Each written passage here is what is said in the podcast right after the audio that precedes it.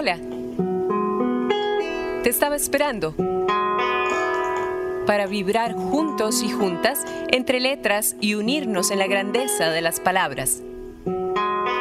Esto es Emergente. Pedrito y la bruja. Todas las noches era lo mismo. El chiquillo se acostaba bajo la amenaza de su madre. Si no se duerme, viene la bruja y se lo lleva dentro de un saco, lo cual era peor. Pedro pasaba la noche sin pegar los ojos pensando que si se dormía sería más fácil para la bruja echarlo al saco. Se apagaba la última carbura y en aquella casa de madera apenas se podían ver las mínimas rayitas de luz por las endijas entre las tablas, uno que otro agujero en las láminas de zinc. Se escuchaban sapos, grillos y después de unos minutos, pasos. Troc, troc, troc, troc, de un lado para otro por el pasillo junto al cuarto de Pedrito. La madera del piso traqueaba y las cobijas no le alcanzaban al niño para cubrirse como si de esa forma se protegiera de la bruja.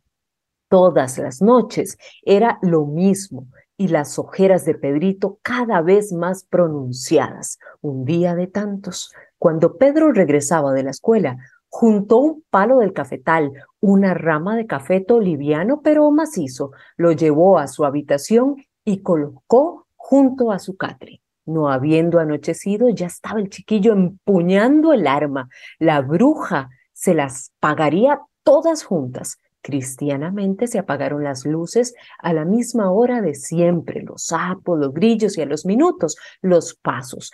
Pedrito apretó el garrote, apretó los dientes, midió la altura de la quijada de un adulto para saber a dónde apuntar. Esperó que estuviera cerca. Troc, troc, troc, troc. Y sácatelas. Por las noches en vela, arremetió con todas las fuerzas posibles e igual que un chonetazo a una lora, la bruja ni chistó. Lo cierto es que desde aquella noche nunca más rondó la bruja por su casa. Y curiosamente, la tía Rita no volvió a sonreír a falta de dientes, ni volvió a caminar sonámbula. Wilmer o Conitrillo. Yo estoy sumamente complacida, amigos y amigas de Emergente, de contar en este espacio con Wilmer Alonso Oconitrillo Espinosa, narrador oral, escénico, escritor. Inicia contando en el 2005. Su narración se torna costumbrista, coloquial, evocando la naturalidad de narraciones de antaño. Ha impartido talleres, charlas sobre narración oral, expresión, entre otros. En el 2020 obtiene el primer lugar en el Festival de Cuentacuentos en conmemoración de los 100 años de los cuentos de mi tía Panchita. Ofrece espectáculos para todo tipo de público. Dentro de sus publicaciones encontramos artículos en revistas digitales, eh, cuento La bruja que quería sonreír, libro de ilustraciones y cuentos Costa Rica y sus provincias, febrero 2020, libro cuento ilustrado Paquiroco, Cuentos sobre un amigo imaginario, 2020, libro Cuentos de un Valle, que es Mi Hogar en el 2020, libro Para no olvidar en el 2022. Así como corriendito para darle paso a Wilmer, porque yo estoy feliz de la vida de contar con la presencia en este espacio y sé que ustedes van a disfrutar de, de esta invitación que le propusimos a Wilmer. Wilmer, pero como dice el dicho, ¿verdad? Que no se lo cuente ahora yo. Yo quiero que usted se lo cuente a nuestros oyentes de emergente, ¿ok? Entonces, ¿qué tal si le entramos de una, Wilmer, antes de entrar en materia? Claro, claro que sí, Wendy. Muy agradecido, de verdad, muy agradecido de estar en el programa.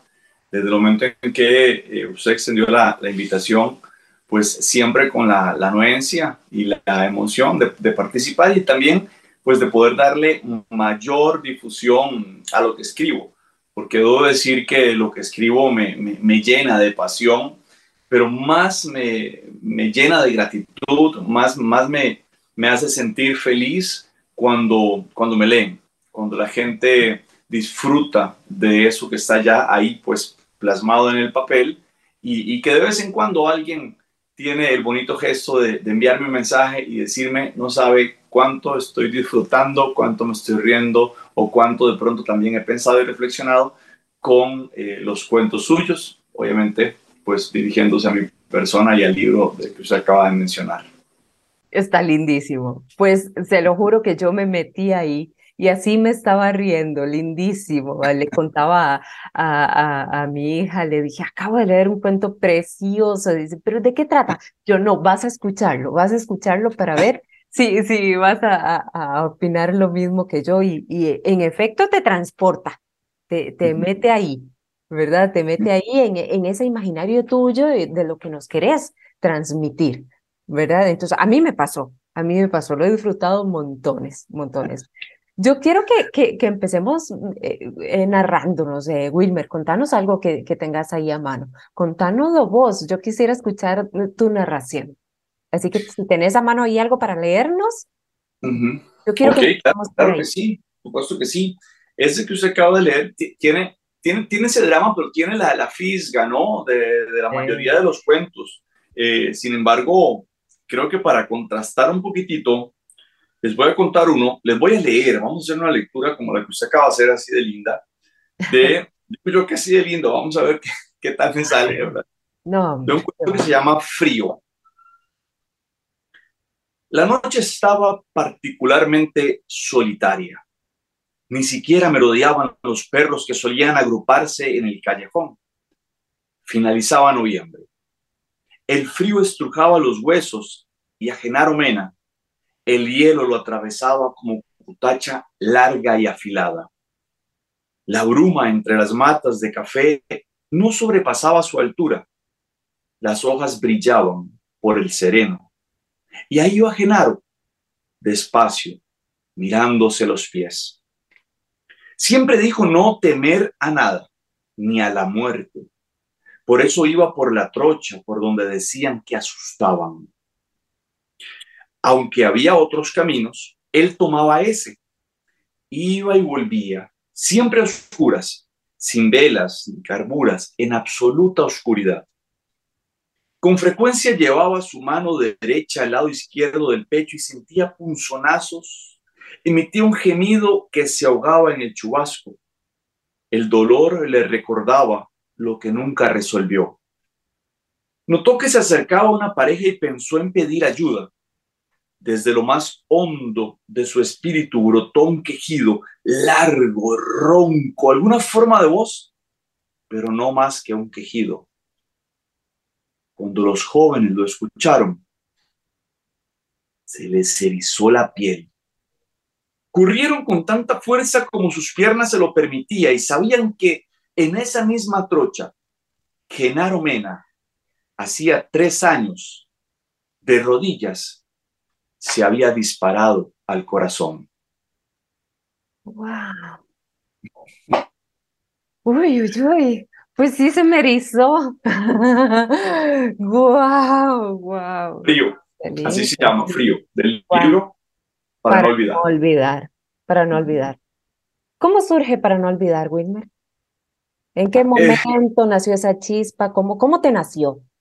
El libro como tal, vengo escribiéndolo, debo decir, hace muchos años. En el 2020 me aboco a, a recopilar todo esto que había escrito, por ponerte un ejemplo, desde el 2005.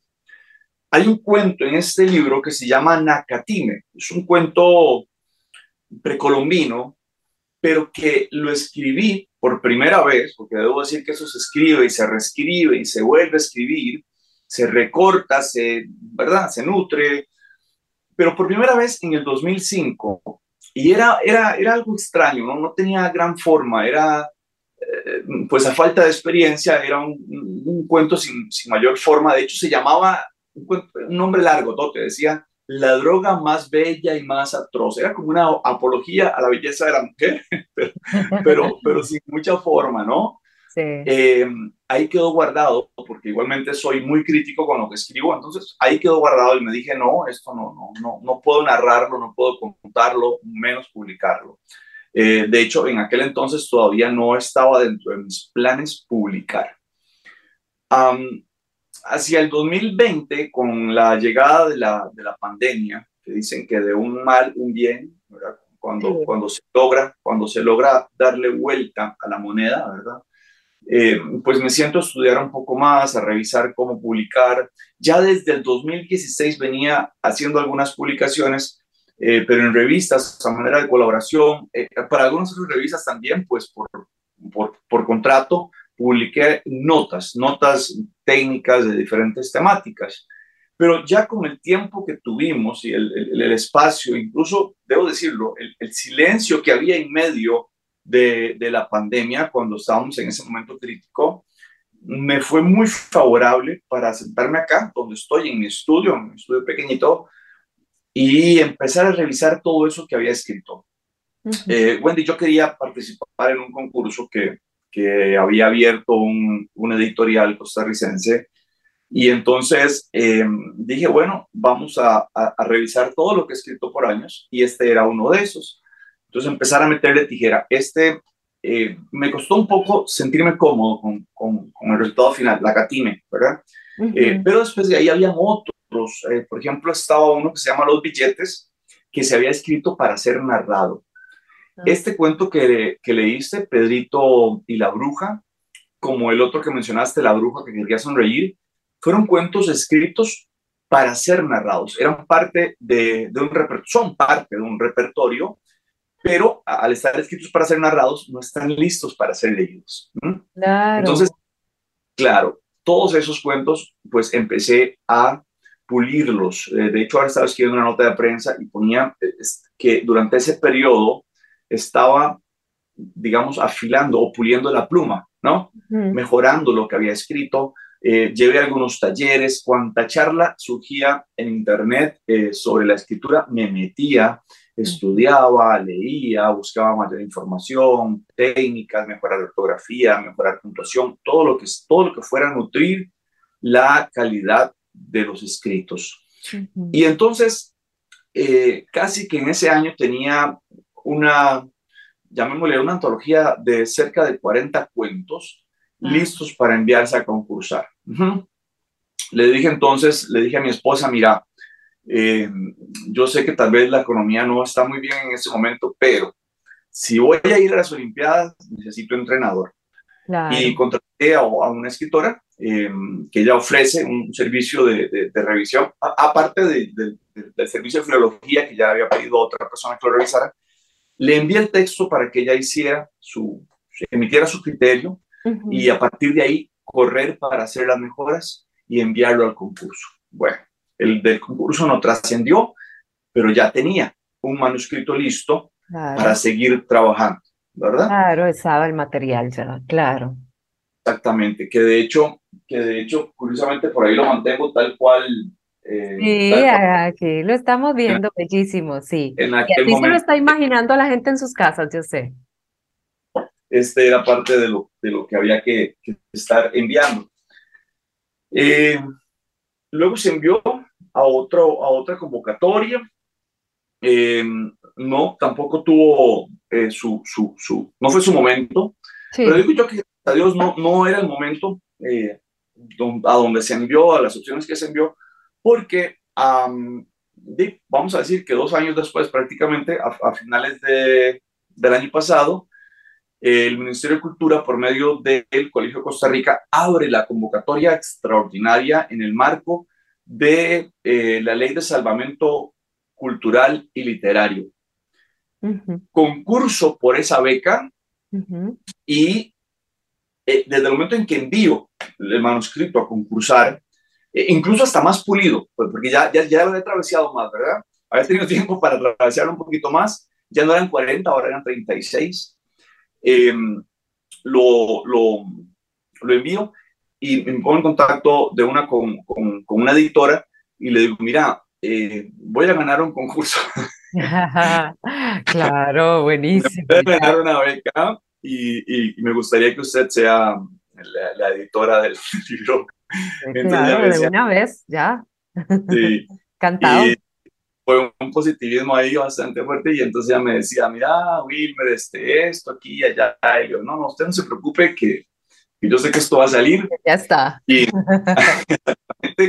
y entonces ya ahí, pues, eh, de verdad, recibí la muy buena noticia. Eh, la primera noticia fue un subsane, ¿verdad? Fue llamarme y decir, ¿usted tiene el libro listo? Sí, sí, lo tengo listo. Bueno, entonces mándelo. Después me hicieron un segundo subsane y yo dije, esto ya va. Y cuando ellos me dijeron, ya está aprobado, dentro de unos días llamamos para firmar el contrato, hablando en este caso de Ministerio de Cultura, yo ya estaba corriendo con la editora, le dije, mire, tenemos poquísimo tiempo, pero esto hay que meterle mano para ya afinar los últimos detalles y, y que salga un libro de la mayor calidad posible. Buenísimo. Eh, eh, fue más o menos la historia. Más o menos, sí. Ajá, no, muchísimas gracias por compartirla y, y yo creo que esto nos da pie, obviamente, ¿verdad? A, a, querer buscar ese libro como que ya, ¿verdad? ¿Dónde lo podemos conseguir, Wilmer? Ah, bueno, el, el, libro como se publicó apenas el 14 de noviembre, yo digo apenas como si fuera recientemente, pero para mí fue ayer, el tiempo pasado volando en, estos, en estas semanas, eh, salió el 14 de noviembre. Después de esa fecha yo tuve dos semanas para hacer eh, difusión como parte de, de, de, lo que yo ofrecí eh, en la beca. Y después vinieron ferias y todo esto. Entonces, no he tenido tiempo, francamente, para ir a librerías a ofrecer el producto y lo estoy vendiendo por mis redes sociales, sea por Facebook o por eh, Instagram. Ahí he estado haciéndole publicidad, ahí me pueden contactar y claramente eh, pues se envía a cualquier lugar del país con, pues, con el excelente servicio que está dando ahora Correo de Costa Rica, ¿por qué no decirlo, verdad? Sí, claro. Eh, lo mandamos, lo que hago es que lo empaco bien, y, se va, y así he mandado libros para Pérez Celedón, he mandado libros para, eh, veamos, eh, aquí por la zona sur, he enviado libros para Heredia, he enviado por todo lado, hemos enviado libros ya por correos con eh, excelentes resultados sin ningún problema, digamos, no, no, no, no, le va a pasar nada por enviarlo por correo. Sí, buenísimo, buenísimo. Así que yo sé que, que a la gente que nos está escuchando se les va a antojar y, y ya te van a buscar Wilmer Alonso con Nitrillo Espinosa. Así lo encontramos para, en redes sociales para que lo busquemos por ahí y consigamos este libro. Sí, para no olvidar. Wilmer. Hacer la salvedad, eh, hay que hacer la salvedad, Wendy. Si me buscan ¿Sí? así como me acabas de decir, encuentra mi perfil personal. Okay. El perfil de, red, del, de narrador, narrador y escritor en Facebook es Wilmer con el trillo cuentacuentos. Ok. Wilmer con el trillo cuentacuentos. Con que pongan ahí el cuentacuentos ya empiezan a aparecer las opciones eh, de los que tenemos como, eh, como Facebook, eh, pues para promocionar nuestro trabajo como cuentacuentos. Y en Instagram es cuentacuentos-wilmer. Okay. Más fácil. Ok. En Instagram cuentacuentos-wilmer y ahí súper bien posicionado les va a parecer muy fácil. Así es, ya, así que los invitamos a. Wilmer, una, una preguntita.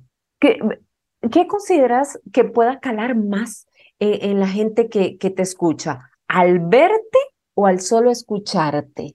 ¿Has tenido algún, al, alguna retro, verdad? ¿Alguna retroalimentación sí. de parte de seguidores? Sí, eh, eh, es lo mismo, ¿no? O sea, porque hay, hay diferentes per perspectivas, ¿verdad? No todo el mundo escucha igual, se imagina igual, ¿verdad? Lo siente igual, ¿verdad? Lo interioriza igual. Eh, sí. ¿Qué es la experiencia que has tenido? O sea, porque sabemos que hacer las narraciones en vivo, ¿verdad? Y a todo color. ¿Cuál es eh, eh, la mejor experiencia que has tenido de parte de, de, tus escuchas? ¿Es lo mismo escucharte en un audio, por ejemplo, na narrando uh -huh. uno de tus cuentos, o cómo crees que lo interioriza mejor la gente, verdad? O se lo lleva para sus adentros viéndote. Sí, mira, eh, definitivamente el contacto, como vos decís, en, en, en vivo, es la mejor experiencia. No, no, no, no, hay, no, hay, no hay punto de comparación, ¿verdad? Uh -huh. eh, vamos a poner un ejemplo así rápidamente. Escuchamos música, tenemos el grupo que nos encanta, la cantante, el cantante que nos encanta, lo escuchamos. Pero si vamos a un concierto, es otra experiencia completamente diferente. Sí. Un concierto de ese, de, de ese, músico que nos gusta, ¿verdad? Con eso sucede igual. Mira, eh, yo tengo un, un chatcito ahí unilateral en WhatsApp donde yo les envío audios grabados de una forma pues, muy artesanal. Acá grabo poemas de Becker, de, de, de Jorge de Bravo, poemas míos o, o, cuentitos cortos, y les estoy enviando constantemente por WhatsApp. Y yo sé que esta gente lo disfruta. El grupo se creó también a partir de pandemia para, como un aporte a, a, a los que quisieran unirse para distraerse un poquito por medio de la literatura. Y estoy seguro que esta gente pues también disfruta de escuchar eh, aquel poema. Y sé que lo disfrutan más que si lo leyeran, ¿no? Porque uno le hace sus, así como vos leíste, ¿verdad? Haciéndole sus énfasis, su, su emoción, esto, ¿no? Eh, con los cuentos igual. Em, se me ha contratado, por ejemplo, para ponerte el, ejemplo conciso, para que, eh, sobre todo en, en, pandemia igual, para que hiciera una presentación de cuentos así, de esa manera que estamos nosotros ahorita aquí por video. Y em, yo hago todo, mi, de hecho cambio luces, eh, uso armónica y todo, y me muevo, pero ¿dónde me muevo? Bueno, me muevo de aquí aquí, sin salirme del encuadre, porque no tengo un camarógrafo que se esté moviendo. E incluso, eh, eh, pues acá ya está el reflejo en mis lentes, y vieras que mirarse a los ojos, o sea, tener la posibilidad de que, de que el escucha esté frente a mí y, y, eh, vamos a ver, se siente aún mucho más la energía, es mucho más factible. De hecho, cuando voy a una presentación de, de cuentos, llevo otros anteojos, unos anteojos que son más amplios, unos anteojos que son más amplios y, y, visualmente menos pesados, para, para tener la posibilidad de que, de que le escucha, de que la persona que esté, la audiencia, pueda verme más directamente a los ojos y poder transmitir la emoción mm, con mucho más fuerza, con mucho más peso. Entonces, todas las plataformas son distintas. Y por todas las plataformas podemos transmitir una emoción importante, pero la comparación con la, con la presencia física, con la interacción, porque incluso eh, estando presente en, un espectáculo, eh, no va a faltar quien haga una intervención, quien pregunte. Los niños les gusta preguntar. Los niños se meten tanto en el cuento que te preguntan, incluso con adultos mayores. he contado cuentos con adultos mayores donde de pronto veo a una señora con la manita, y sí señora, me dice, ese señor que usted menciona, ¿de qué apellido es? Y hay que ponerle apellido al personaje. Claro. Eh, señora, yo creo que era Retana. Ay, yo creo que yo conocí a esa familia. ¿De dónde era? De allá, del lado de Santa María de Dota. Estoy casi segura que yo los conocí. Y lo, pues seguramente sí lo era, señora. Y sigo contando el cuento. Y eso hace que cobre que, los personajes y el cuento y el espacio cobren vida, cobren un valor aún más, más, más contundente. Sí, total, total. ¿Tenés alguna población de, de preferencia a, la que te guste más contar? a mí me gusta contar. A mí me gusta echarle cuento a todo el mundo, güey. Ok, ok, ok. sí, a mí me gusta mucho y, y lo, lo disfruto mucho porque incluso eh, digamos, dentro del gremio, por ejemplo, eh, recuerdo muy claramente un festival que estuve en Colombia, donde a los compañeros cuando les tocaba ir a un colegio y era la población adolescente, eh, ya, iban, ya iban como predispuestos, ¿verdad? Decir, ay, es, me tocan esos, los adolescentes, ¿verdad? pero es que ya les agarré el toque. entonces, entonces, sí, claro, entonces ya uno, ya uno se acomoda a, a las, a las poblaciones. Los niños lo disfrutan muchísimo, muchísimo, muchísimo. Y los adultos mayores, curiosamente, lo disfrutan con una, con una emoción, esto suena extraño, con una emoción nostálgica, con una alegría nostálgica, porque al adulto mayor le transporto a su infancia, cuando ellos vivían el, al narrador de pueblo, al narrador del barrio o de familia, que en las tertulias cuando no tenían ni radio ni televisión, o de pronto tenían radio, pero era muy común el, el, el, tertuleo, ¿verdad? En, claro. Em, ellos de chiquillos sabían que había alguien, fuera su tía o fuera el vecino, que era el que siempre tenía una historia. Entonces, eh, eh, con el adulto mayor es, es, es, una experiencia mm, muy distinta, pero muy rica. Se han levantado del, del asiento y, han llegado a abrazarme y decirme, mire, es que desde niño no escuchaba a alguien contarme un cuento. Qué lindo. Entonces, eh, todas las poblaciones tienen, sí, todas las poblaciones tienen lo suyo y, y yo, em, pues francamente, disfruto tanto narrar que indiferentemente de lo que tenga al frente, yo lo doy todo, Wendy, lo doy todo, fa, y lo disfruto con uno o con otro. Caso contrario, cuando es eh, donde cuesta un poquito más disfrutarlo, cuando hay mucha dispersión, indiferentemente de público, indiferentemente de la edad. Entonces ya no va en función a mi público, sino a mi espacio. Y ahí es donde, donde la chancha tuerce el rabo. Ah, ya, ya, no es mi público, sino el entorno, lo que puede eh, hacer que, que, el espectáculo eh, no se sostenga o, fluctúe por momentos por, por, por, por, distracciones que hayan alrededor. Entonces yo, cuando me llaman para contratarme para narración o para presentación de libro, para esto, casi siempre lo que pido es que haya un espacio apto para el disfrute de, de la cuentería.